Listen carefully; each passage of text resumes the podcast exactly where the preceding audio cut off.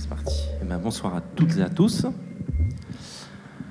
On va commencer par le premier texte, Tigre à la dérive, de Nicolas Zeisler, aux éditions Bouclard. Ça, je l'avais bien dit, hein, confirma quelqu'un. Ce à quoi le capitaine rétorqua Ah, mais ferme ta gueule, oiseau, tu connais rien à la géopolitique. Et puis, ne voyant pas son aide de bord accourir, il brailla Blooming Au rapport Pas de réponse. Le salon vide, juste la jolie lumière du matin par les fenêtres. La télévision tournait plein jus, ressassant inlassablement les malheurs de la planète Terre et les déboires de la classe politique.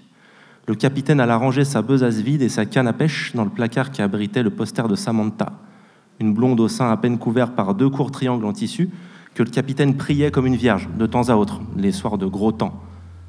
Il râla encore en secouant sa canne à pêche qu'il ne parvenait pas à faufiler parmi les balais, les skis, les bouts de tringle, les tiges, les javelots et les cerceaux.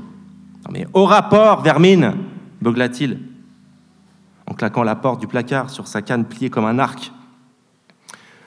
Blooming n'entendait rien, parce que sur une bonne initiative, le matin même, il avait voulu déboucher le lavabo de la salle de bain et avait en ce moment même la tête dans les tuyaux. Putain, mais Glooming, t'es où? Hurla encore Silver dans le salon en regardant ses baskets blanches souillées par les chiures de mouettes. Il y aura de la grosse mer cette nuit. Hein. Accrochez-vous, marin, prédit quelqu'un, que personne n'avait sonné d'ailleurs.